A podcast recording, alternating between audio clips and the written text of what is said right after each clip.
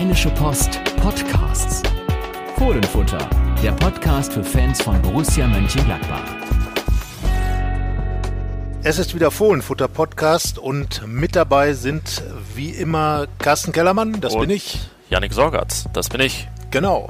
Und wir schauen heute mal aufs große Ganze. Yannick, wir machen eine kleine Zäsur. Es ist wieder Länderspielpause und wir blicken natürlich noch ein bisschen auf das Spiel in Leverkusen, aber vor allem mal auf den gesamten Stand der Dinge bei Borussia, ähm, wie es bisher so gelaufen ist, wo sie sich platziert hat, wo wir sie sehen und ähm, wir haben noch ein kleines Special zu schönen Toren, denn auch das war ein Aspekt Anlassbezogen. Anlassbezogen. Anlassbezogen. Genau, denn äh, in Leverkusen hat Valentino Lazaro seinen Erstling abgegeben, sein erstes Bundesligator für Borussia erzielt und das auf eine Art und Weise, die tatsächlich ja nur zu bestaunen ist. Ich würde mal sagen, ein Skorpionkick. Mit, Passend äh, zum, jetzt noch gerade Sternzeichen Skorpion. Ja, oder? gut, du Ja? kennst dich aus. Ja, doch, tatsächlich. Ja, mein mein ja. Bruder Skorpion der hatte letztens Geburtstag und äh, viele Grüße. Und genau, ein Scorpion Kick, wie das Genau. so schön heißt. Ich habe mir äh, bei YouTube, ach jetzt, äh, man ist dieses Tor, man denkt an dieses Tor und will direkt drüber reden, ne? Ja, äh, ich finde da jetzt auch gar kein Problem, weil dann reden, wir über das Leverkusen-Spiel in diesem Kontext auch. Wir werden, wie gesagt, uns danach dann mal dem großen Ganzen widmen, denn äh, Länderspielpause, Marco Rosa hat gesagt, jetzt beginnt eine Phase, in der es entscheidend wird, aber nochmal dieses Tor, weil ähm, ja, es ist einfach wert, dass man drüber spricht. Ähm, kurz, es gibt ja so diese verschiedenen Einordnungen. Scorpion Kick heißt, ja, dass man so hinter dem Rücken noch etwas herzieht, wie ein Skorpion halt seinen, seinen stacheligen Schwanz und es gibt äh, dagegen äh, noch den Bicycle Kick. Kennst du den? Ja, das ist so einfach der Fallrückzieher. Genau so ist es. Damals erfunden, damals ganz am Anfang Laci Peter Lena. Bicycle. Peter Bicycle. Ja, genau, Peter Bicycle. Nein, La Chilena, der, der chilenische Kick äh, an den Stränden Chilis, erfunden dann später der Bicycle Kick wegen des Bewegungsablaufs, aber jetzt eben der Skorpion hat ist zugestochen. eigentlich komisch, dass irgendwann hat jemand zum ersten Mal einen Fallrückzieher gemacht. Genau. Und ja. also sich dabei was gedacht, keine Ahnung. Also, Wahrscheinlich nicht. Ja, gut. Was ich finde, und, und das ist für mich auch das Entscheidende bei dem Tor von Valentino Lazaro, diese Tore dieser Art, ich erinnere mich da beispielsweise an den Fallrückzieher von Klaus Fischer 1982 im WM-Halbfinale gegen Frankreich zum Ausgleich der Deutschen. Äh, das sind einfach Tore mit dem unbedingten Willen, Tor zu erzielen. Man macht alles dafür, man verrenkt sich, man fliegt durch die Luft, man macht und tut und versucht irgendwie diesen Ball reinzukriegen. Und das ist für mich das, was Valentino Lazaro auch getan hat. Er wollte einfach irgendwie ein Tor machen, um Borussia noch in Position zu bringen. Wir erinnern uns, es stand ja 2 zu 4 und hat es dann auch geschafft zum 3 zu 4. Ja, Jetzt äh, leitest du aber damit schon ein, was ich zu dem, zu dem Tor sage. Und ähm, natürlich alle Knie nieder und äh, können sich dieses Tor gar nicht oft genug anschauen. Ich finde aber, das Einzige, was dieses Tor dann nachhaltig schafft, ist, dass wir diesen Podcast nach einer Niederlage gegen Leverkusen damit beginnen, über dieses Tor zu sprechen. Das ist natürlich so ein. Äh, ich glaube, es ist niemand bei Borussia nimmt dieses Tor, um über irgendwas anderes hinwegzusehen. Das ist kein, kein Blender-Tor und so weiter. Aber es ist natürlich, ähm, wenn man es dann schon bei einer Niederlage schießt, ist gut, so ganz am Ende zu schießen, weil dann ist das erstmal jetzt das Thema und äh, danach wird über das andere gesprochen, was sonst noch gewesen ist. Aber natürlich ist es auch halt vollkommen verdient, dieses Tor in dieser Art und Weise zu würdigen. Flanke kam von Patrick Herrmann. Matthias Ginter hat es fast kaputt gemacht mit seinem Scheitel, das muss man sagen. Also wenn er noch dran gewesen wäre, wäre Valentino Lazaro ähm, selbst als leibhaftiger Skorpion nicht an diesen Ball gekommen. So ist ihm das gelungen. Lukas Radetzky, Bayers Keeper, zog den nicht vorhandenen Hut und ja, wir haben, denke ich, das Tor des Monats November gefunden und vielleicht. man weiß nicht, was noch passiert, aber es würde mich schwer wundern, wenn das nicht das Tor des Jahres 2020 gewesen ist. Ja, weil Tore dieser Art, die eben auch wirklich artistisch sind. Gibt ja so, jeder hat ja so seine Lieblingstorart, würde ich mal sagen. Fernschüsse sind zum Beispiel auch sehr beliebt. Wir kommen gleich drauf noch zurück. Auf Platz 1 sogar in der ewigen Liste der Tore des Monats Distanzschüsse. Genau. Und äh, aber diese, diese, sage ich mal, artistischen Tore, äh, wie eben Fallrückzieher, wie diese Skorpion-Kicks, ein Wahnsinnswort. Äh, Gibt es eigentlich noch sowas? Bicycle Ein anderes Kick, Tier oder was? Skorpion-Kick. Äh, ich weiß, dass ist es auf Portugiesisch oder vielmehr dann in Brasilien, dass ein Schuss in den Winkel auf Deutsch übersetzt heißt dorthin, wo die Eule wohnt oder so. Also ja, ist da eine Eule, in, Eule involviert. Da hätte ich jetzt natürlich gern die portugiesische, respektive brasilianische Version erzählt. Das sind natürlich ähm, einfach äh, sehr blumige Begriffe, aber ich glaube, wenn man das dann hört, weiß man sofort Skorpion-Kick, weiß man direkt, dass es irgendwie hinter dem Rücken passiert ist. Ja. Und ja, wie gesagt, also Valentino Lazaro ähm, kann ich mich nur dem Kollegen Radetzky anschließen. Hut ab äh, vor dem Tor. Und ich glaube, Natürlich hast du recht, es war letzten Endes Kunst um der Kunst willen, aber ich glaube, dass Borussia Mönchengladbach den Vorteil daraus zieht, dass sie mit einem positiven Erlebnis aus diesem, sagen wir mal, ärgerlichen Spiel herausgeht. Und ähm, das würde ich dann auch äh, Lazaro definitiv zugute schreiben, dass er einfach seinem Trainer, der Mannschaft, allen gezeigt hat, wenn man wirklich alles dafür tut, das war vielleicht vorher dann so ein bisschen nicht auf dem Platz zu sehen. Wenn man alles dafür tut, dann hat man auch im Spiel noch seine Erfolgserlebnisse. Und darum würde ich das jetzt auch mit Bezug auf das Spiel, auch wenn es den ganz großen Effekt nicht mehr hatte, den Ausgleich, wie damals das erwähnte Klaus Fischer Tor, aber es hatte doch auch eine sportliche und psychologische Bewandtnis für Borussia. Sehen wir es so positiv. Und es steht ja auch irgendwie dafür, dass in diesem Spiel ja nun wirklich nicht alles schlecht war und vielleicht auch gar nicht mal so viel. Das werden wir gleich eruieren. Zum Thema Traumtore kommen wir am Ende zurück. Wir beide haben uns nämlich was überlegt und haben unsere fünf schönsten Borussia-Tore aufgeschrieben, die uns eingefallen sind. Ich bin gespannt, ob es da Überschneidungen gibt. Ich befürchte fast, oder nicht, was heißt befürchte, ist ja egal. ich denke fast, vielleicht nicht so viele. Ja, also. Aber also du hast ja angesprochen, es ist Geschmackssache. Erstens gibt es ja sehr, sehr viele Borussia-Tore, das muss man sagen. Ich weiß nicht, hast du nachgeschaut, als alter Statistiker, wie viele Borussia-Tore es überhaupt schon gab? Äh, nee, so viel, so, das habe ich jetzt nicht also, gesehen. Aber, aber 35 davon waren ein Tor des Monats bislang. Das finde ich ist eine ordentliche Bilanz. Aber wie gesagt, wir kommen später darauf zurück. Wir schauen jetzt mal. Und das, was Borussia bisher hingestellt hat, fangen wir vielleicht mal an. Was geben wir dem Ganzen denn für eine Schulnote?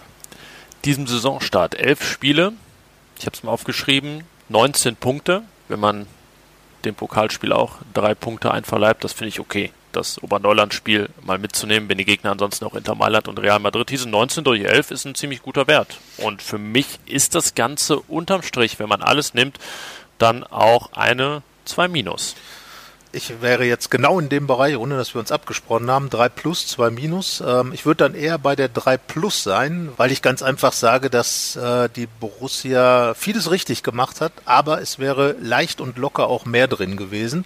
Und das ist dann äh, einer der, der Dinge, äh, die ich da wirklich auch anmarkern muss. Es gab ja wirklich, wie jetzt in Leverkusen, Führungen, einige Führungen und von denen wurden nicht viele über die Zeit gebracht. Also man es wurden mehr sagen, nicht über die Zeit gebracht als über die Zeit gebracht. Genau, und wie gesagt, in Leverkusen, man kann verlieren, aber wenn man dann schon ähm, in Führung geht, den Ausgleich kriegt, in Führung geht und da sollte man dann vielleicht auch in so einem Spiel äh, die Oberhand wahren, genau wie gegen Real Madrid, eine Zwei-Tore-Führung binnen der Nachspielzeit mehr oder weniger verspielt, in Mailand den Sieg verspielt, zu Hause gegen Union Berlin und zu Hause auch gegen Wolfsburg.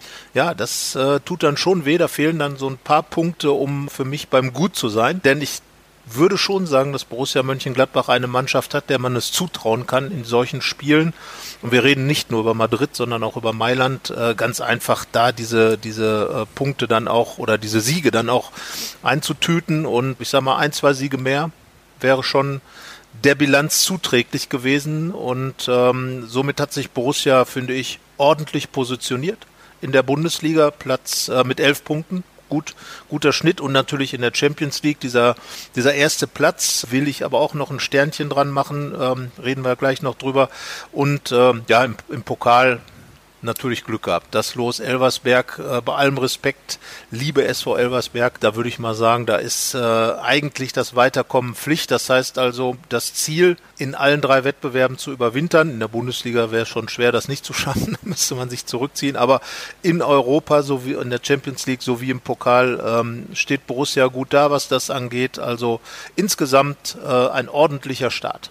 Jetzt könnte man ja auch aus Lehrersicht denken oder etwas pädagogisch dann ja, erstes Halbjahr. Man will ja den Schüler noch ein bisschen anspornen, deswegen ist dann vielleicht die 3 Plus die Note, um den Schüler etwas anzuspornen, um dann in den Zweierbereich zu kommen. Aber man muss es, du hast es angesprochen, natürlich auch ein bisschen nach Wettbewerben aufteilen. Also meine Champions League Note würde jetzt auch besser ausfallen als die Bundesliga-Note, wenn da jemand gesagt hätte bei der Auslosung fünf Punkte nach drei Spielen, Borussia ist Tabellenführer, Borussia schlägt um ein Haar Real Madrid, um ein Haar Inter Mailand und gewinnt 6 zu 0 bei Schachtja Donetsk, auch wenn es natürlich, klar, dann vielleicht ein, zwei Tore zu hoch war, aber keine Ahnung, vielleicht war so, ich viel zu hoch ist es nicht mal ausgefallen. Ähm, war das schon ein monumentales Ergebnis auf jeden Fall mit einer wirklich herausragenden Leistung dazu.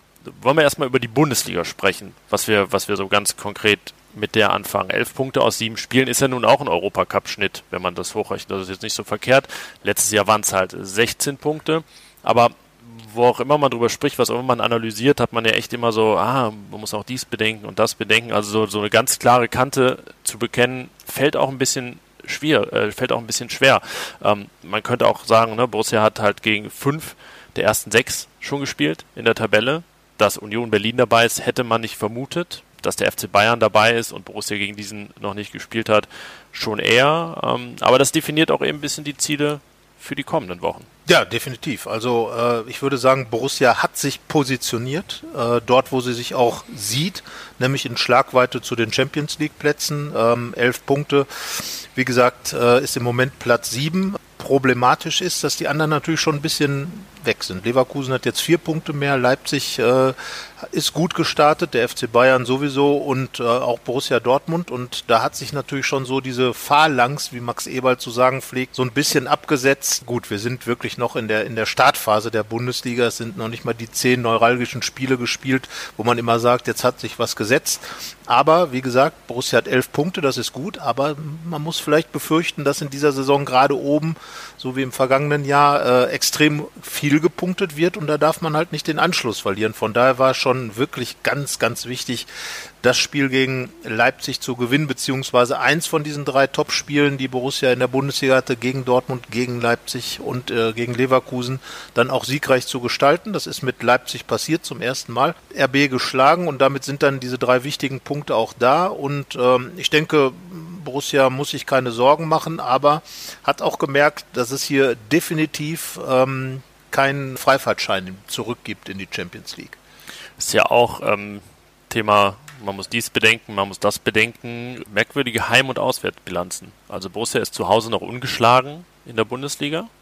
Ja. Hat aber diese zwei doch eher enttäuschenden Unentschieden gegen Union und Wolfsburg, was keine guten Leistungen waren, aber man führte halt bis kurz vor dem Ende. Hat diesen sehr, sehr wichtigen Sieg gegen Leipzig, den ersten und einzigen. Drei zu zwei Tore in drei Bundesliga-Heimspielen. Und wenn wir dann auf die vier Bundesliga-Auswärtsspiele schauen, gab es zwei Siege, was ja ne, nicht verkehrt ist. Sehr gut. Ja. Die Hälfte der Spiele gewonnen, aber 9 zu 10 Tore. Also Auswärtsspiele von Borussia, die anzuschauen, das lohnt sich. Dreimal ja. in Folge 3 geschossen. Ich habe es nicht nachgeguckt, aber kommt auch nicht alle Tage und Jahre, würde ich sagen, vor. Ja, überhaupt Thema Heim- und Auswärts. Ich äh, hatte das ja am Wochenende vor dem Leverkusen-Spiel auch mal thematisiert. Eigentlich braucht man gefühlt gar nicht so drauf rumreiten gerade, oder? Weil es ist irgendwie egal.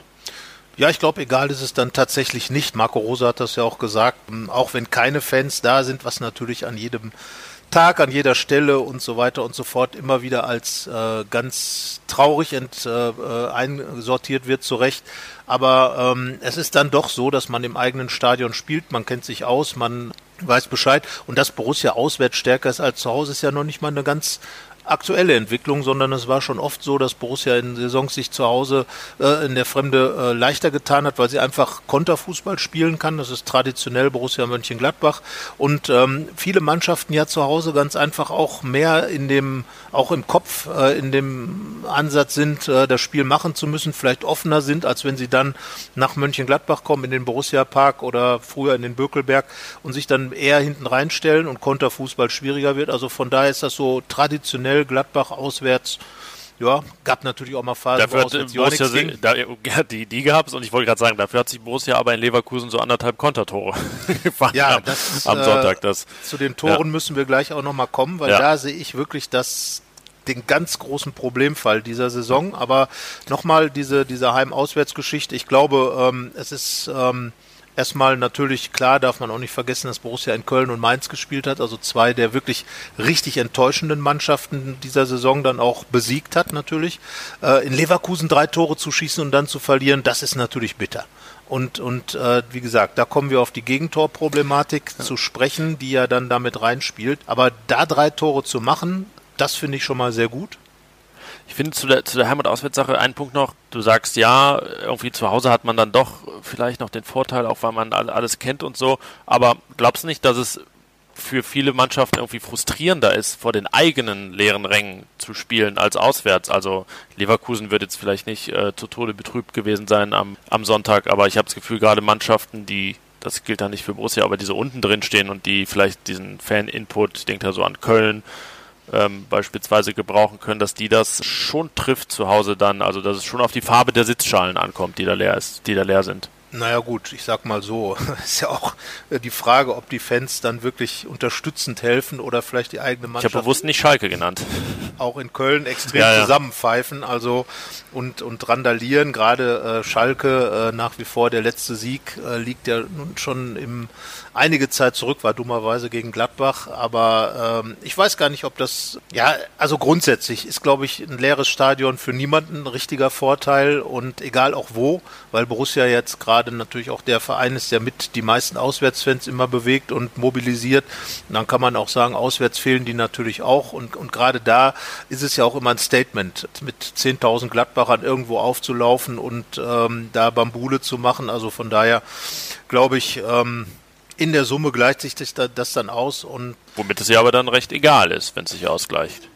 Ja, eben, aber ich glaube nicht, dass es ein Nachteil ist, vor eigenen Rängen leere. Nein, nein, nein, der Nachteil vielleicht nicht Und bei Borussia. auswärts tut sich, wie gesagt, Borussia von, von der Art des Spiels natürlich einfach äh, leichter. Und ich glaube trotzdem, dass ein Heimspiel eine Mannschaft eher dazu bringt, im eigenen Stadion ein bisschen mehr nach vorne zu gehen, ein bisschen mehr Attacke zu machen. Also ich kann mir jetzt nicht vorstellen, dass das äh, Mannschaften wie Mainz oder Köln, dass die auswärts offensiver spielen als zu Hause, auch beim, auch im leeren Stadion nicht. Wer tut es überhaupt? Und am Ende kommt es ja eher auf die Trikotfarbe an. Borussia hat zweimal in Mintgrün gespielt und beide Spiele verloren. Da haben sie im Pokal auch in Mintgrün gespielt. Nee, ne? Das war weiß, glaube ich. Oh nein, da waren sie in weiß. Aber das, das, war, das war auch das ja, ne, nochmal das Thema einerseits, andererseits, es war ein Auswärtsspiel, aber es war im Borussia Park. Also, Genau. naja, es ist auch alles nicht so einfach. Der Fußball hat, hat sehr verwinkelte Wege und wir versuchen sie immer wieder zu entwirren. Und äh, ja, aber ganz klar, es gibt auch Statistiken ähm, und eine davon ist eben, dass Borussia in der Bundesliga zwölf Gegentore bekommen hat. Ich finde, das ist viel, denn in Ja. der vergangenen Saison waren die Borussen, hatten die Borussen die drittbeste Gegentorbilanz, ähm, waren da, äh, wie gesagt, auf dem dritten Platz und das war ein wesentlicher Faktor für die Champions League. Die geschossenen Tore, da waren sie dann Vierter. Ähm, jetzt mit zwölf steht man auch ganz gut da. Und klar, du wirst jetzt sagen, der FC Bayern hat auch schon elf Tore bekommen, aber die haben halt auch schon 24 geschossen. Ähm, das ist äh, spektakulärer. Also ähm, ja, man muss ein bisschen aufpassen, weil Borussia spielt ja immer und das hat sich in den vergangenen Jahren, egal ob es bei Lucien Favre oder bei André Schubert oder bei ähm, Dieter Hecking oder auch jetzt bei Marco Rose, ähm, hat sich das gezeigt, wie wichtig es einfach ist, nach hinten stabil zu sein. Denn äh, wie gesagt, du schießt drei Tore in Leverkusen, bekommst aber vier. Und ich glaube nicht, dass es schon viele Spiele äh, unter Marco Rose gegeben hat, in denen Gladbach vier, Spie äh, vier Gegentore bekommen hat. Deswegen, das Eins, oder? eins, ja, Wolfsberg. Ja. Noch nicht, also ne, das, das ist dann einfach die Geschichte, die das Ganze ärgerlich macht. Und ich glaube, ähm, das hat noch nicht mal mit einem Mannschaftsteil zu tun, sondern das war jetzt gerade in Leverkusen offensichtlich, dass so dieses gesamtmannschaftliche Verteidigen. Es gab ähm, bei dem 1 zu 1 und auch bei dem 2 zu 3. bei dem 2 zu 3, bei dem dritten Leverkusener Tor die Situation, dass Borussia vorne am Leverkusener Strafraum den Ball verliert. Leverkusen kontert und äh, die Konterverteidigung äh, der Borussen funktioniert überhaupt nicht. Man wird komplett überrannt. Leverkusen die Überzahl aufs Gladbacher Tor und das hat es äh, in der vergangenen Saison kaum einmal gegeben. Das heißt also, ähm, da als die, die, der Rose-Ansatz noch neuer war, haben die Borussen das wesentlich geschickter hingekriegt und äh, jetzt sind sie doch schon einige Male da in die Falle gegangen. Auch in Dortmund war das der Fall. Und äh, ja, da kann ich nur sagen, Nachtigall, ich höre dir trapsen und Vorsicht. Ist ja auch so ein bisschen, finde ich, ein Sinnbild dieser Anfangsphase. Also sowohl die Probleme als auch das, was gut läuft, sind so ganzheitlich. Also ne, stecken irgendwie immer alle drin. Wir können jetzt auch, wenn wir über Spieler reden, die uns überzeugt haben, ist da jetzt nicht der eine Riesenknipser dabei, der alles in Grund und Boden spielt. Natürlich kann man einzelne hervorheben, aber genauso ist es eben auch bei dem, was dann, dann nicht so läuft, ist es ja nicht nur Jan Sommer, der bei der Flanke daneben greift oder irgendein anderer Spieler, der, der in einem anderen Spiel patzt, sondern ja, es beginnt wirklich interessanterweise dann ganz vorne, beim 2 zu 3 ja noch markanter als beim 1-1, wirklich bei einer vergebenen Großchance und es geht unmittelbar dann in die, in die entgegengesetzte Richtung und zack, ist der Ball drin. Also deswegen, ähm, kann man da auch gar nicht einen einzelnen rauspicken und es ist eine Warnung einfach an alle da, sicherlich auch aufmerksamer zu sein. Ich habe auch nicht das Gefühl, dass das eine Sache der Kraft oder irgendwas Nein, war. Also es ist einfach äh, diese Abstimmung und, und das ist ja das, an dem Marco Rose auch immer ganz extrem äh, werkelt, dass eben einfach die Dinge ineinander greifen. Äh, Im Trainingslager hat er dann diesen berühmten, berühmt-berüchtigen Begriff Flügelraute ähm, äh, geprägt. Den hat er uns dann ja auch im Interview mal so äh, unter der Hand erklärt, dass es eben einfach um Überzahlsituationen geht und bei diesen beiden Toren war Borussia in Unterzahl und hat es eben nicht geschafft, in der Verteidigung, wo ja auch immer dann äh, die Situation eins gegen drei bestenfalls besteht, weil eben jeder seine Position hat. Ja, und da war es dann eben so, dass die beiden Sechser beispielsweise, Christoph Kramer und Florian Neuhaus, normalerweise sehr, sehr gut gestaffelt, äh, beide doch relativ weit vorne standen und mit einem einfachen Ball überspielt waren, dann das Spiel im Rücken hatten und hinterherlaufen mussten und dann natürlich gegen eine Leverkusener Mannschaft, die extrem geschickt, äh, also erstmal extrem schnell und zweitens extrem geschickt dann das auch ausgespielt hat, dann keine Chance mehr hatten, da überhaupt irgendwas habhaft zu werden. Ja, und da weiß ich eben nicht, ob das äh, sich ein Problem, ja, sowas kann dann eben, wenn man immer wieder solche Gegentore bekommt, äh, dann ist es halt ein dauerhaftes Problem. Und da muss Marco Rose tatsächlich einschreiten, das wird er auch gesehen haben. Und äh, am Ende, er ist ein Trainer, der auf Action-Fußball setzt.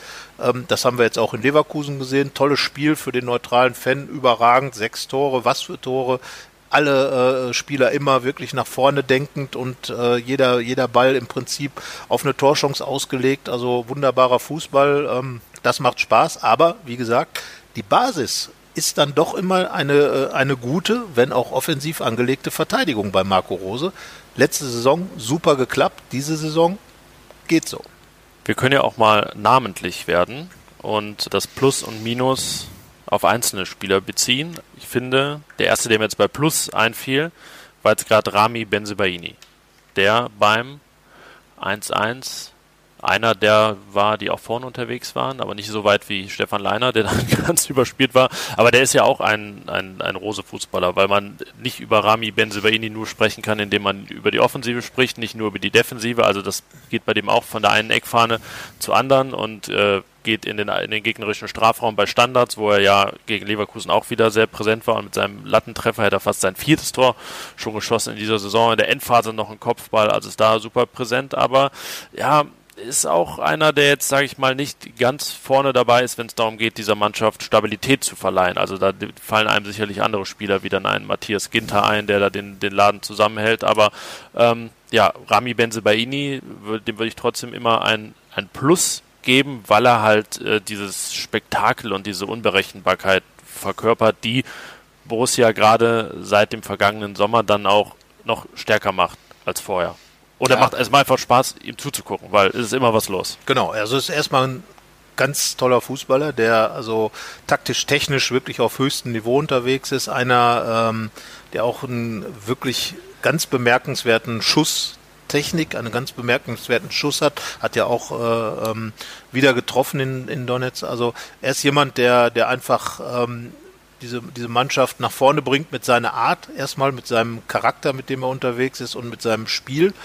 Aber auch da äh, sei angemerkt, ich finde ihn, was die Defensivarbeit angeht, das wird er ja dann oft über Oscar Wendt gescholten, ähm, dass er da sehr lax ist, aber da finde ich, dass Rami Benzebaini auch in dieser Saison so ein bisschen oft überlaufen wird teilweise. Nicht in dem Spiel in Leverkusen, aber so die ein oder andere Szene war schon da, wo, wo er dann doch hinterher lief, weil er eben zu weit vorne war und vielleicht zu übermütig war. Also da muss auch die Balance noch ein bisschen besser werden, aber natürlich Rami Benzebaini, ich habe mich schon im Sommer gewundert, dass da kein großes Angebot gekommen ist äh, für diesen Spieler, ähm, weil er einfach wirklich richtig, richtig gut ist. Richtig, richtig gut war auch Jonas Hofmann. Und ich finde, wenn man, also wäre jetzt mein Kandidat, wenn man sich für einen entscheiden muss, man sagt, das ist der Spieler der ersten elf Spiele, man kann ja gar nicht sagen, ob Viertel, Drittel oder Fünftel, das hängt ja davon ab, was dieses Jahr noch bringt, dann führt eigentlich kein Weg an ihm vorbei, weil er, während wir hier sprechen, halt auch wieder bei der Nationalmannschaft ist und das ähm, nicht nur, weil Jogi Löw mehr Spieler nominiert und weil einige fehlen, sondern weil er es einfach verdient hat. Mit seinen jetzt 28 Jahren, ein spätberufener, aber Vollstrecker, Vorbereiter, Elfmeterschütze, sehr, sehr guter Eckentreter in dieser Saison. Das ist auch eine Sache, die man positiv hervorheben kann. Das ist die, die Standards bei Borussia. Ähm, und einer, der halt den Fußball und die Idee seines, seines Trainers verkörpert. Gar nicht auf diese, weiß nicht, mit der Tür ins Haus fallen Variante ähm, eines Stefan Leiner, wo das natürlich auch jeder weiß, sondern etwas subtiler halt, aber nicht, nicht minder effektiv. Ich glaube einfach, ähm, also Jonas Hofmanns Aufstieg und ich glaube auch äh, die Anerkennung, die er sich bei den Fans gewonnen hat, hat ja deutlich früher begonnen. Wir dürfen das nicht vergessen, bei Dieter Hecking dann äh, bei der Systemumstellung auf 4-3-3 Jonas Hofmann und der Florian Neuhaus damals als Achter, als zwei offensive Mittelfeldspieler äh, eingesetzt und in dieser wirklich tollen ersten Halbserie in der Saison äh, 18, 19 waren die beiden einfach überragend. Auch Jonas Hofmann als Torschütze, äh, damals fünf Tore geschossen und vor allen Dingen als Pressingspieler. Und was, was Hofmann ausmacht, eigentlich schon immer, man darf das ja auch nicht vergessen. Er ist damals gekommen, geholt worden als erster in der Zeit André Schubert, hat dann wenig gespielt, aber dann im Prinzip bei Dieter Hecking und natürlich jetzt bei Marco Rose dann immer seine Einsätze bekommen, weil er einfach ein taktisch hervorragend ausgebildeter Spieler ist. Kommt er aus Hoffenheim, dann äh, in, in, Dortmund, in Mainz gespielt. Also alles auch Mannschaften, die extrem gute Taktikschulung haben und auch äh, im Prinzip einen, einen Fußball äh, spielen, der, der auch in, in Gladbach eben gepflegt wird.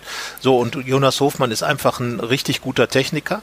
Jonas Hofmann ist ein richtig guter taktischer Spieler, der auch wirklich gut dieses ja, das Pressing auslösen kann. Äh, und das ist ja das, worauf es dem Marco Rose ankommt. Und äh, er ist natürlich variabel und ist jetzt in der Lage, in jeder Position, in der er spielt, seine, seine Talente optimal einzusetzen. Als Rechtsaußen. Leverkusen als geswitcht. Geswitcht, genau. Von, von Rechtsaußen auf die Sechserposition ist jetzt in so einem Topspiel auch ein Switch, wo man sagen kann, okay, ja. das kannst du nicht mit jedem machen. Genau. Und, und darum ist Jonas Hofmann definitiv einer oder wahrscheinlich sogar der Gewinner der bisherigen Saison. Aber nochmal, äh, entscheidend wird sein und genau dieses Urteil hätten wir wahrscheinlich, wenn wir jetzt so drüber gesprochen hätten, auch 2018 gefällt dass er wirklich der ist, der dieses, dieses Neue, diese, was damals dann eben neu war, äh, wirklich verkörpert. Aber was bei Jonas Hofmann wichtig ist, und das hat er, glaube ich, in der vergangenen Saison gemacht, er ist stabil geblieben. Er ist konstant geblieben. Und das ist auch das, ich habe Marco Rose zuletzt bei einer Pressekonferenz auf Jonas Hofmann angesprochen, das hat er wirklich als den wesentlichen Faktor rausgearbeitet. Er ist jetzt konstant. Er ist nicht verletzt. Er ist genau, ist gesund. Es war, war oftmals, dass irgendeine Verletzung dazwischen fuhr, dann waren es hier die Faszien, dann war es ah, das. Also irgendwas hatte er immer und das hat ihn dann immer aus der Spur gebracht. Und jetzt hat er eine ganze Saison komplett durchgespielt, jetzt wieder. Er ist total fokussiert und ähm, hat auch völlig zu Recht diese Nominierung für die Nationalmannschaft bekommen, weil er einfach mit seiner Flexibilität dann auch im, im deutschen Nationalteam da richtig was bewegen kann, können wird. Jogi Löw wird das sehen. Und deswegen, also Jonas Hofmann, ähm, ein, ein wichtiger Faktor, den dürfen wir natürlich definitiv nicht vergessen, was in dieser Saison stark macht als Torschützen, gerade auch in diesem Selbstvertrauen. Er hat während des Trainingslagers für die Rheinische Post eine Kolumne geschrieben. Ach ja, und das, das äh, beflügelt alle. Ja, das. Äh, Deswegen geht es uns auch immer so gut, weil wir das jeden Tag machen dürfen. Ja, wir schreiben ja keine Kolumnen, sondern wir schreiben ja irgendwas. Aber Jonas Hofmann war unser Kolumnist im Trainingslager und vielleicht hat ihn auch das ein wenig beflügelt. Das müssen wir jetzt mal auf unsere Kappe nehmen. Aber da sind wir äh, einer Meinung, Jonas Hofmann, einer der großen, wenn nicht sogar der Gewinner dieser Saison. Ja, dann lass uns doch am Ende dieses Blogs nochmal, so wie das in der amerikanischen Award-Sprache heißt, zwei, jeder zwei Honorable Mentions erwähnen. Zwei Spieler, ja, wir machen mal Honorable, ne? nicht, nicht, äh, nicht Minuspunkte, also die uns positiv aufgefallen sind in dieser ersten Saisonphase. Ich würde mal anfangen mit Christoph Kramer. Good, good old Christoph Kramer. Machst du, streichst ihn jetzt gerade durch bei dir auf dem Zettel?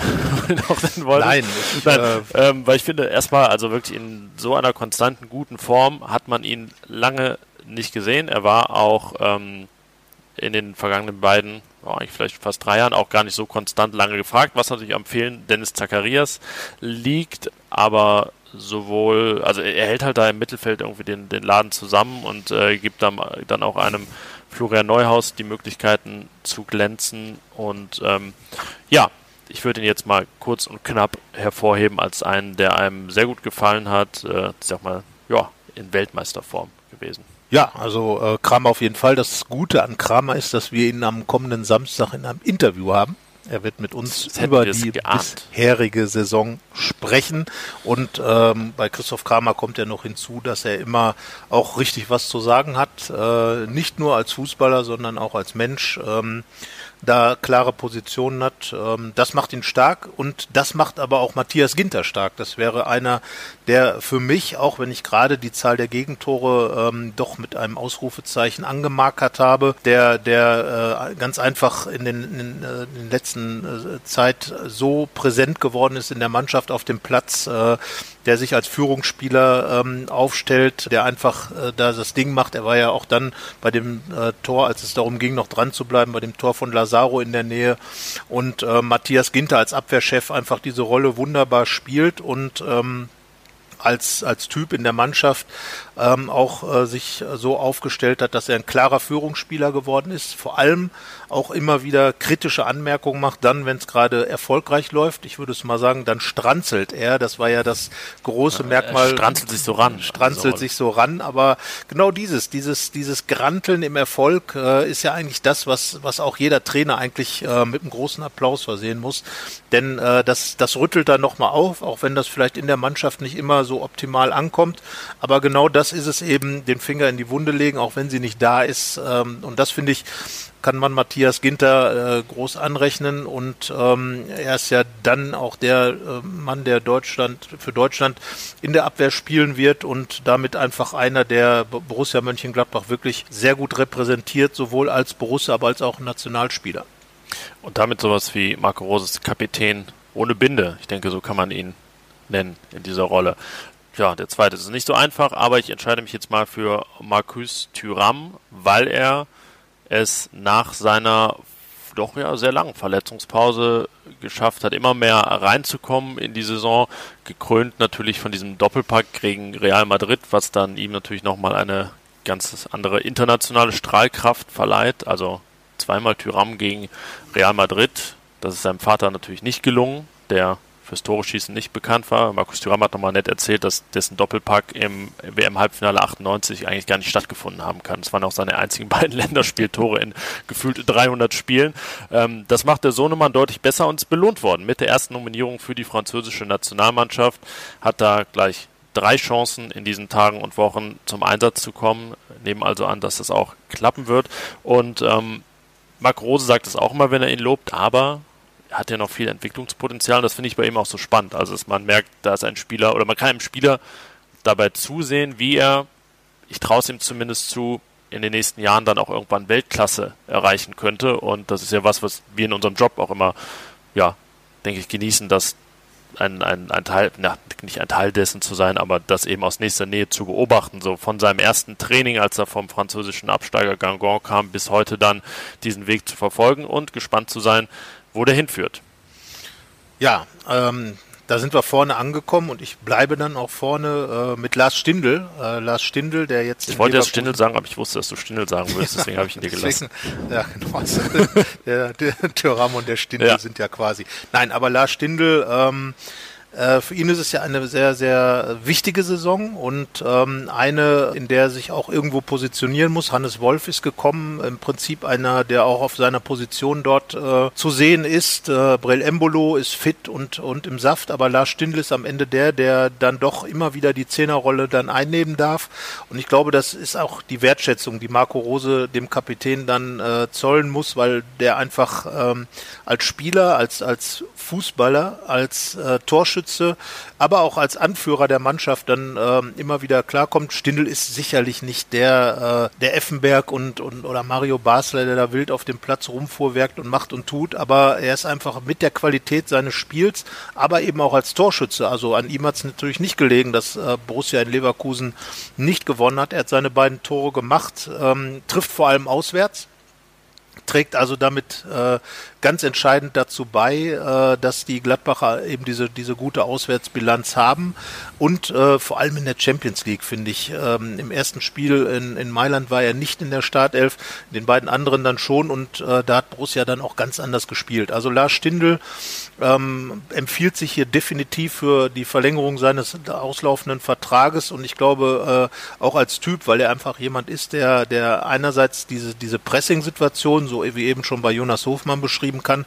Zum anderen aber auch schon so eine gewisse Aggressivität hat. Also Stindl ist einer, der auf dem Platz auch mal äh, so ein bisschen, äh, äh, sagen wir mal, fies sein kann gegenüber dem Gegner und äh, der auch wehtut, glaube ich. Also das ist keiner, der alles mit sich machen lässt und der vorne auch ähm, weiß, wie man sich dann behaupten kann, sowohl als Mittelstürmer, aber auch als Zehner und das äh, spielt er jetzt die meiste Zeit und äh, deswegen also Lars Stindl gehört für mich zu denen, die in dieser Saison da eine ganz wichtige Rolle spielen.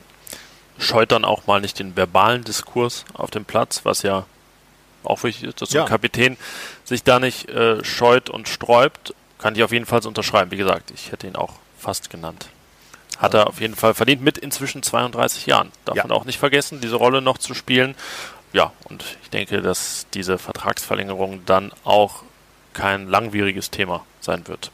Also doch langwierig, also vielleicht schon in dass er lang, lang und langfristig lang unterschreibt. Und lang und breit unterschreibt, aber nein, dass es sich nicht hinziehen wird, das meinte ich. Ja, also keine Ahnung, wann das jetzt stattfindet, aber ich glaube, wenn dann beide äh, Parteien und beide haben sich ja in diese Richtung dann schon, wie man so schön sagt, committed, dass es weitergehen soll. Ähm, ich glaube nicht, dass es ein langfristiger Vertrag wird aufgrund des Alters, sondern eher vielleicht sogar, so wie es dann irgendwann bei Oskar Wendt auch gelaufen ist, von Saison zu Saison vielleicht jetzt ein Zweijahresvertrag dann, aber dass Lars Stindl für, für Rose, für die Mannschaft, äh, generell für Borussia äh, eine wichtige Rolle spielt, äh, ist jetzt auch fünf Jahre da, damit hat er natürlich auch schon eine, eine ordentliche Zeit hingestellt, hatte zwei schwere Verletzungen, ist zweimal wirklich richtig gut zurückgekommen, hat in der vergangenen Saison in einer Phase, die so eminent wichtig war für den Verein, diese Champions League, zu erreichen, um, um diese ganze Corona-Krise finanziell auch gut durchstehen zu können, hat er wirklich wichtige Tore geschossen. Also von daher Lars Stindl im Prinzip seit Start der Corona-Krise einer der wichtigsten Borussen und das setzt er eben in dieser Saison fort. Dann gehen wir jetzt über zu einem bereits angekündigten Teil. Ich weiß nicht, ob ihr Jan Böhmermann und Olli Schulz hört im Fest und Flauschig Podcast. Da gibt es ja immer die großen fünf. Also, wo beide ihre Top 5 in teilweise auch ganz absurden Kategorien von sich geben. Schöne Borussia-Tore sind jetzt nicht so absurd. Ich meine, vielleicht hast du auch ein kurioses, absurdes dabei. Ich würde sagen, wir machen es genau in dem Stil und äh, hast du sie geordnet? Ja, der Zeit. Der Zeit. Ja, dann mach du gerne Zeit. chronologisch. Ich, ich muss zugeben, meine sind auch jetzt, äh, viele sind sehr akt aktuell, äh, deswegen ist jetzt die Zeitordnung auch gar nicht so wichtig. Aber dann fang doch einfach mal an mit deinem Platz 5. Ob jetzt zeitlich oder nach Schönheit geordnet. Äh, Rainer Bonhoff 1978 ähm, ein Tor, von dem Ray Clemens, der damals im Tor stand, äh, sagte, der schießt schärfer als Wyatt Earp. Bonhoff mit einem Freistoß, dem haut er dem fast äh, direkt am, am Ohr vorbei, aus äh, 22 Metern mit einer Wucht, dass, dass also quasi das Tor fast schon aus den Angeln gehoben wird. Borussia gewann damals 2 zu 1 gegen den FC Liverpool ähm, und ähm, Rückspiel ist dann, äh, wie bekannt, gegen Liverpool schlecht ausgegangen, aber tolles Tor, äh, Fernschusstor und wahrscheinlich eins so der Mutter der Fernschusstore, würde ich es mal nennen. Und damit dein Platz 5. Yes. Mein Platz 5 ist ein Solo. Das ist auch eine Kategorie schöner Tore und zwar hat es Alexander Baum-Johann gegen Werder Bremen geschossen im Jahr 2008 für die frisch aufgestiegene Borussia, die in diesem Spiel wieder in der Bundesliga ankam. Ich denke, das kann man so sagen. Ein, also er hat auch nicht den schnellsten Weg über den Platz gewählt. Also diese 60, 70 Meter waren auch ein bisschen schräg und wieder zurück und so weiter. Ähm, er hat dann nicht das Tor des Jahres gewonnen, tatsächlich. Danach, ich weiß nicht was, 2008 hat Michael Ballack mit einem Freistoß bei der EM gegen Österreich, das ist doch der Promi-Bonus, würde ich sagen. Ja. ja, also ne, deswegen ist also nach dem FC Bayern ist, der, ist die Nationalmannschaft auch die Mannschaft mit den meisten Toren des Monats. Gut. Da ist man ein bisschen mehr im Fokus, aber wie gesagt, dieser Alexander Baumjohann, diesen, dieses Solo gegen Werder Bremen bei mir auf Platz 5. Ja, und Soli, Soli sind natürlich immer so Tore, die die Leute begeistern, weil es natürlich auch immer ein bisschen mit, äh, mit Ballfertigkeit zu tun hat, mit, mit äh, einfach diesen, diesen Dribbelkünsten, die ja heute leider immer so ein bisschen zu kurz kommen. Wir haben zuletzt nochmal die Geschichte drin gehabt, Fummeln ist out, hieß sie, dass eben leider immer sehr wenige Dribbler da sind. Einer der großen Dribbler bei Borussia Mönchengladbach war Peter Winhoff und meine Nummer vier ist tatsächlich auch ein äh, Dribbel, ein Solotor von Peter Winhoff ganz anderes als das von Alexander Baum-Johann, äh, geschossen 1996 auf Schalke. Winhoff in einer ganz typischen Manier und deswegen auch dieses Tor ähm, mehr oder weniger exemplarisch für eigentlich das Gesamte, äh, was Peter Winhoff so in seiner, in seiner Karriere im Gladbacher Mittelfeld aufgelegt hat. Er, er ist am, am Strafraum am Ball und dann plötzlich wie so ein Turbo startet er los, kurft um, um die gesamte Schalke Abwehr mehr oder weniger und dann aus ganz spitzen Winkel ähm, unterm Torwart durch, durch die Beine ins Tor rein. Also ein ganz typischer Winhoff und äh, solche Tore machen natürlich Spaß, weil einfach so aus dem Nichts heraus dieses Solo zu starten. Wie gesagt, oft gegen Köln dann nochmal vorgeführt, auch von Peter Winhoff. Also das ist die Nummer vier, ein Sololauf. Spielt es bei dir eine Rolle, ob du dieses Tor live im Stadion gesehen hast? Nein. Bei deiner Auswahl? Nein, also Rainer Bonhoff äh, habe ich nicht live im Stadion nee, gesehen. Weil das, das merke äh, ich irgendwie bei mir, dass irgendwie äh, das dann, dann schon eine Rolle spielt, weil man irgendwie so die ganzen Umstände mehr kennt und man hat so genau diese Perspektive im äh, Kopf, in der man das Tor gesehen hat. Ähm, deswegen, äh, oder was heißt deswegen, trotzdem kommt auf Platz 4 jetzt bei mir ein Tor, das ich nicht live im Stadion gesehen habe, weil ich am Sonntag frei hatte. Ich würde jetzt mal dem Lazaro einen Platz in meinen Top 5 gönnen, weil ich glaube, dass man über dieses Tor noch länger reden wird, da ist, davon gehe ich aus, Tor des Jahres wird und damit sowieso ne, das sechste eines Gladbacher Borussen im Borussia-Trikot wäre das. 71 Lefebvre, 73 Netzer, 79 Harald Nickel, 2005 Bögel und 2006 Oliver Neuville. Also zwischendurch mal eine lange Durststrecke und vielleicht nach 14 Jahren dann wieder einer. Der gewinnt also meine Nummer 4 Valentino Lazaro mit seinem sportlich wertlosen, aber doch wunderschönen 3 zu 4 in Leverkusen. Damit sind wir bei der Nummer drei. Du hast ihn gerade schon erwähnt. Ähm, Harald Nickels Spezialität waren zwei Dinge. Zum einen der aus dem Stand geschossene Elfmeter und zum anderen der Fernwumms. Beides vorgeführt 1979 im Europapokalspiel bei Inter Mailand. Gladbach siegte 3 zu 2. Und äh, beim 1 zu 1 hat Nickel mal eben aus 35 Metern äh, irgendwo Abschlag von Wolfgang Kneip. Nickel nimmt an, dreht sich und schießt den Ball aufs Tor. Auf der Bank habe ich mir sagen lassen, hat Grashoff gesagt, der schießt doch wohl jetzt nicht. Ja, äh, er tat es. Der Torwart der Mailänder Bordon hat das auch gedacht. Der Ball landete genau oben im Winkel. Da, wo ähm, die Eule wohnt. Da, wo die Eule wohnt, sagt der Brasilianer. Wir haben eben ja noch drüber gesprochen. Ich muss aber, ich hoffe, dass ich erzähle gar keinen Quatsch, aber ich glaube, die Eule, die Eule fiel jedenfalls vor Schreck aus dem, aus dem Winkel. Eulen nach Mailand getragen. Also Harald Nickel, ähm, leider schon verstorben, aber Chapeau für dieses Tor und ja, Fernschusstore, ich finde sie einfach klasse. Mein Platz drei ist ich habe gerade den Namen und das Jahr schon erwähnt, Günter Netzer 1973, aber sein Tor des Jahres 73 ist nicht das, für das ich mich entscheide, das kennt ihr alle, ähm, für das ich mich entscheide, das ist sein Tor im Pokalfinale gegen den ersten FC Köln, das 2 zu 1 nach Verlängerung, nach einem Zuspiel von Rainer Bonhoff, einem schönen Zuspiel und einem Abschluss, naja, ich weiß nicht, was so gewollter war. Also Lazaro, vielleicht sogar Lazaros Tor. ich glaube, das Netzer Tor war überhaupt nicht gewollt. Nee, genau. Also eigentlich komplett über den Schlappen, über den Schlappen gerutscht. aber perfekt über den Schlappen gerutscht und natürlich ähm, mit der ganzen Geschichte der Selbsteinwechslung. Ich weiß nicht, kann man es das Gladbach-Tor, das bekannteste Gladbach-Tor? Ja. Ich also denke ich glaube, schon, oder? Wenn, wenn man, man sagt Netzer, dann denkt man einfach immer an diesen Tag generell wegen dieser ganzen Geschichte und natürlich an dieses Tor. Ich meine, das, das, kann sich ja eigentlich auch niemand ausdenken. Wenn du, wenn du hingehst und sagst, ich habe hier ein Fußballbuch geschrieben und die Geschichte ist, der hat das letzte Spiel, der darf nicht spielen, der wechselt sich selber ein und dann schießt das Siegtor, da sagt dir jeder, boah, ja, gegen den rheinischen Rivalen. ist das denn? Das ja. kann doch nicht sein. Und, ja. und, und Netz hat auch noch gesagt, ein Bonhoff, ein Doppelpass mit Bonhoff hat vorher eigentlich nie geklappt. Äh, also alles völlig skurril normalerweise, aber stattgefunden, natürlich auch gesehen. Der berühmte Jubelsprung ähm, von Netzer nach diesem Tor. Also klar, das ist, ich würde sagen, das ist wirklich das berühmteste Gladbach-Tor ja, vielleicht. Deswegen Thema Promi-Bonus, Bekanntheitsbonus, dann äh, ein Einzug in meine Top 5. Sein Tor des Jahres 1973 hat er aber im UEFA Cup gegen Kaiserslautern geschossen. Ja. Also Netz hat sowieso viele schöne Tore geschossen. Er war ja auch Freistoßschütze, Schütze, er war Ferntorschütze. Äh, Netzer war ein Weltklasse-Spieler, er konnte eigentlich alles sehr, sehr gut und vor allem dann, wenn er richtig Bock hatte.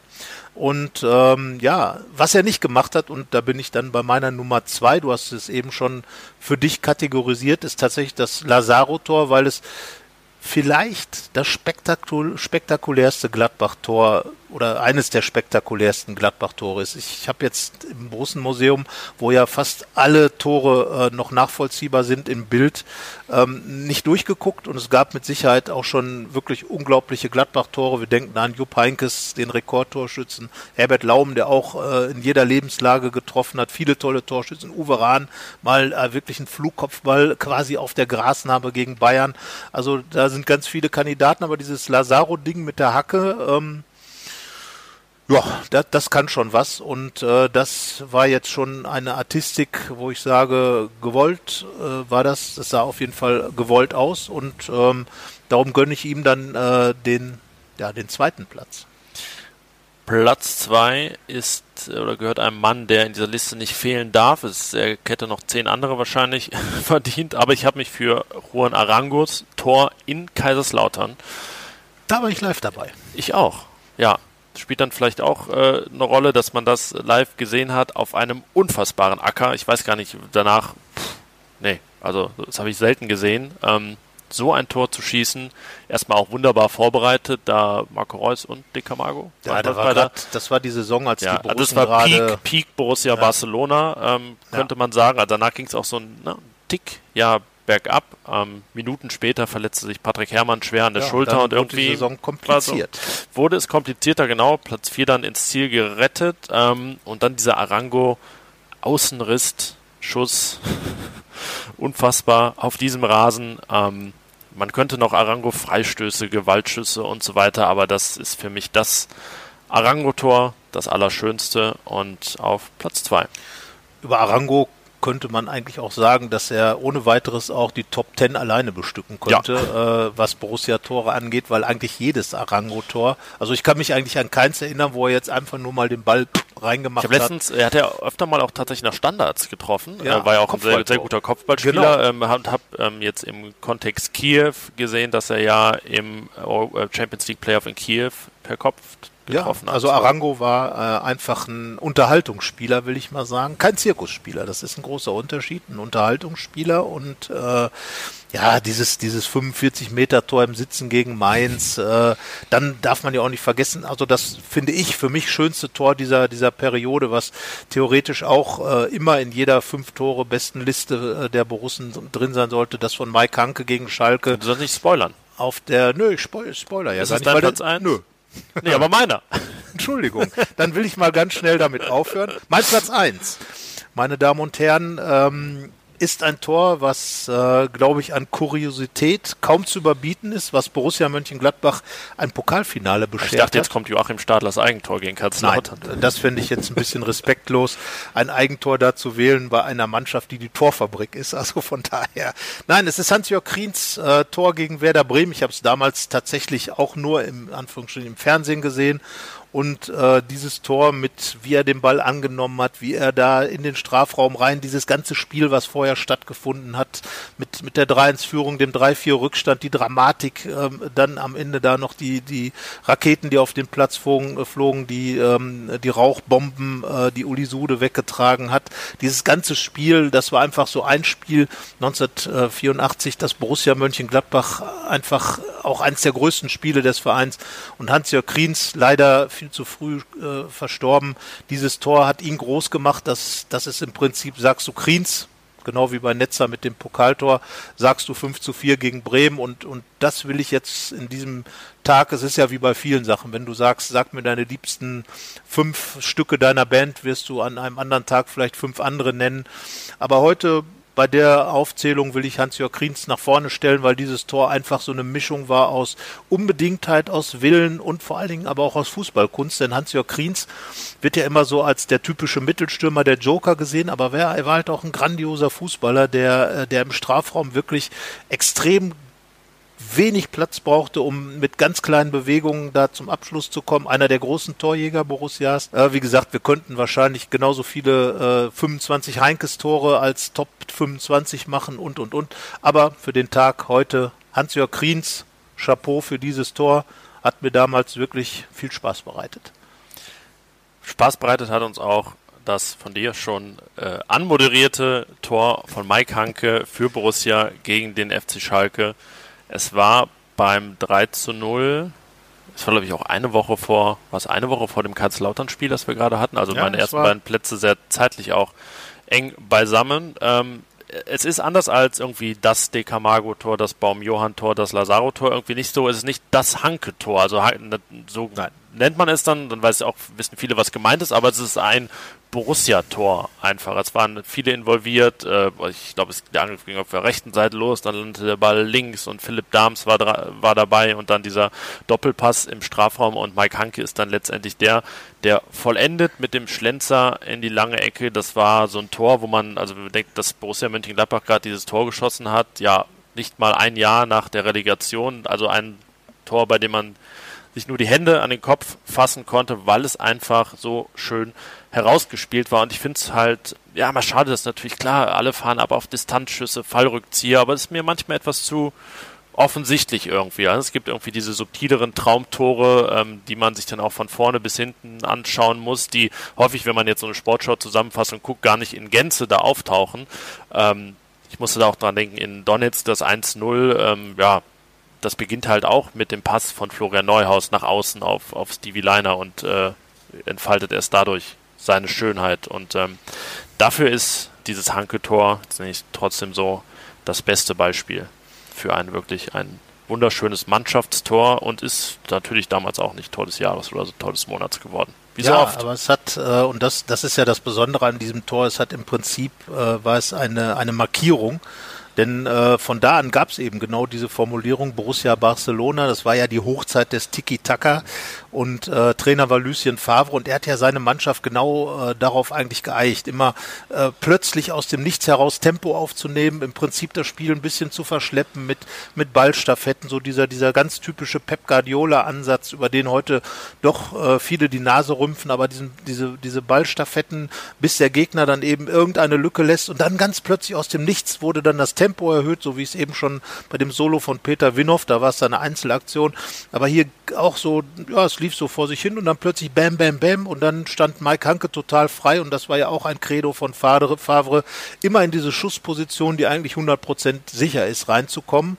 Und ähm, das war einfach das, das Tor, was dieses, äh, dieses Spiel von Borussia Mönchengladbach wunderbar beschrieben hat, gerade in der Offensive, alle waren dran beteiligt, die auch in der Zeit so die große, außer Marco Reus, glaube ich, die große ähm, Patrick Herrmann war, war mit dabei, ähm, er hat jetzt ja auch das 1 zu 0 Siegtor, was auch äh, so eine kombi ähnliche Kombination war gegen Leipzig, äh, doch gegen RB Leipzig mit vorbereitet durch Hannes Wolf, aber dieses, dieses Hanke-Tor steht im Prinzip für die Favre-Zeit. Und ähm, wir hätten natürlich jetzt auch beide dieses Tor nehmen können, das Gladbach auf Schalke erzielt hat, äh, in der die gesamte Mannschaft bis auf Patrick Herrmann äh, beteiligt war.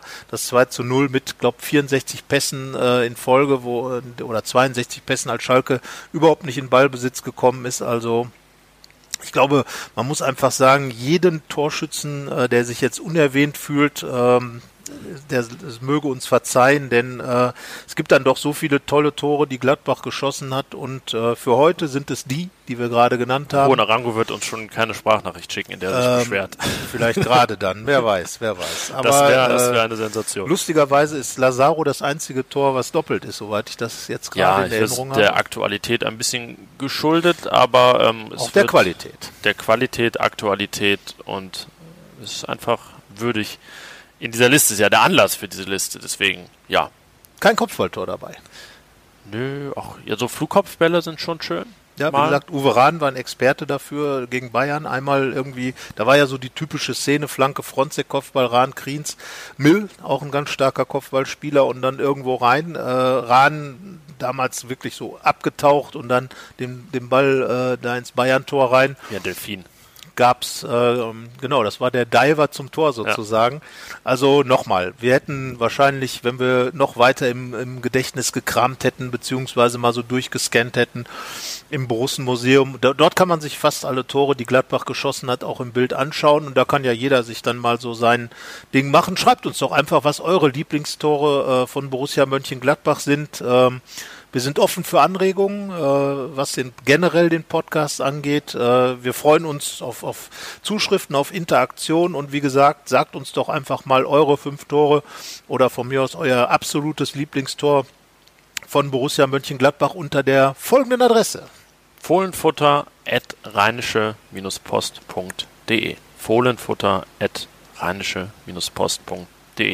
Oder sonst alle Social Media Kanäle namens Fohlenfutter, auch Twitter, Facebook, Instagram. Ihr findet uns schon. Ihr schafft das. Genau. Und da ihr uns findet und dieses auch noch kostenfrei, sei auch noch mal darauf verwiesen, dass ähm, wir uns natürlich über jeden freuen, der ein Abo abschließt. Ähm, über den Podcast oder über die Artikel, die wir bei Fohlenfutter veröffentlichen, die auch in der Zeitung zu finden sind ähm, und äh, somit dazu beiträgt, dass wir auch unser Geld verdienen, was wir auch ja verdienen mit unserer Arbeit, die wir hier tun.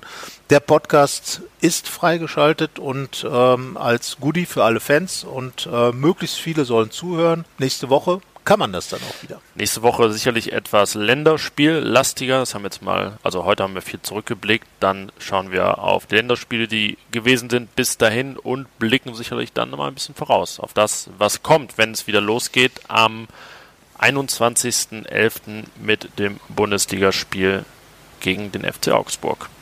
Und danach dem Europapokalspiel, dem Champions League-Spiel. Gegen Schachtja Donetsk. Genau. Aber Zunächst mal macht euch Gedanken über Tore, Tore, Tore und bis dahin alles Tschüss. Gute. Tschö. Bis dann. Mehr bei uns im Netz www.rp-online.de